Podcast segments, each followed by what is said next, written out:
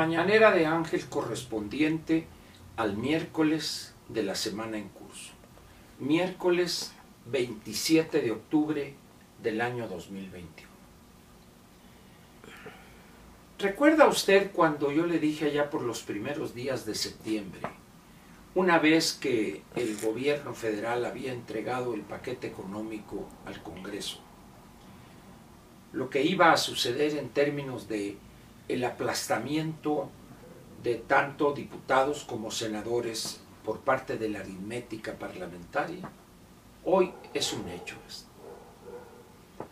Los cambios que se hicieron fueron cosméticos, si es que pudiéramos llamarlos de alguna manera, y ha sido un espectáculo barato, chafa, el que nos han brindado los legisladores, tanto los de Morena y sus uh, glúteos veloces que lo acompañan, los del Verde y el Partido del Trabajo, y la oposición también.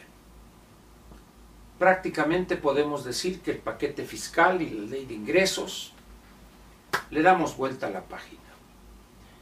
Ahora viene la parte más importante de toda política pública o del conjunto de políticas públicas de todo gobierno. Dicen los que saben de esto que el presupuesto de egresos es la expresión concentrada de la visión o de la gobernación del gobierno en turno. Nunca mejor dicho esto que en el gobierno del bulto.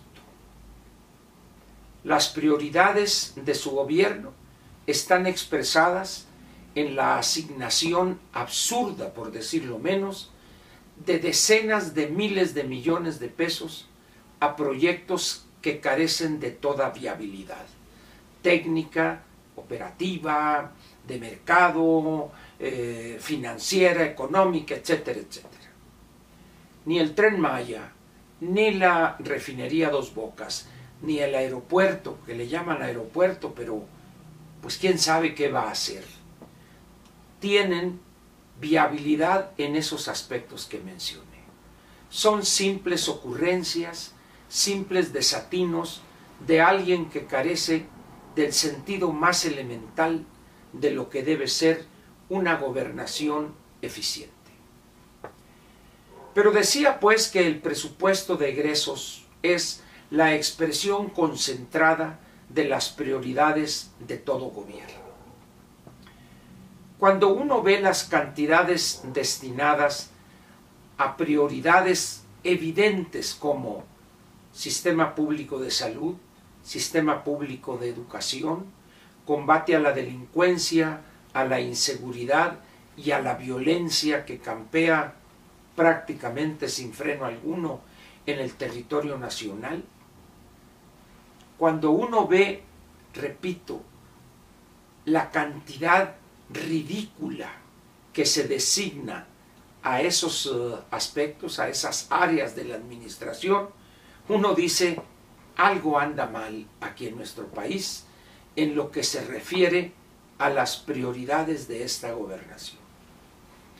¿Recuerda usted aquella cantaleta de primero los pobres o a los que menos tienen hay que apoyar?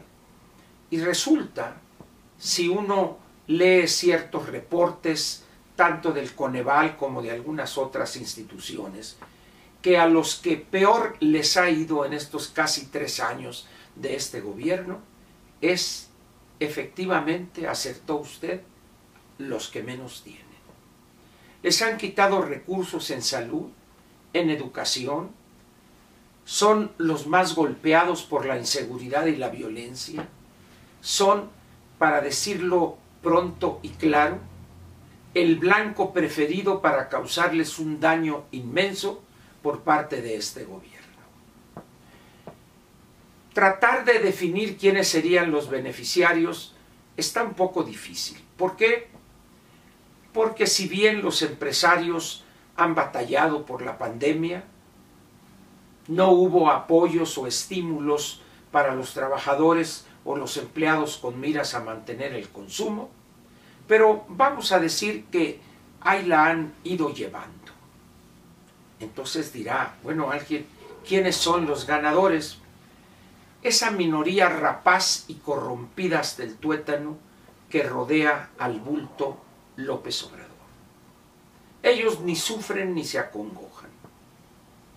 Al margen de si les han reducido el sueldo, sin embargo, como se dice coloquialmente, ellos tienen otras buscas. Véales usted la sonrisa y la seguridad con la que se mueven. Vea usted a Bartlett afirmar, va a haber una tarifa única en todo el país. ¿En serio? ¿Piensa Bartlett que es posible eso? Y las diferencias en cuanto a costos de producción o costos de generación en Chiapas contra Baja California o Sonora o Chihuahua, por ejemplo. Ahora, tarifa única será la misma del kilowatt hora para la industria, para el comercio, para el uso residencial, para el consumo residencial, para oficinas, etc. La verdad es que ya no sabe uno quién tiene más ocurrencias y cuál de todas es la más descabellada. Todo parece indicar que ya hay una aceptación tácita, implícita mas no explícita, que el intento de reforma constitucional no va a transitar, diría el clásico el licenciado Gamboa.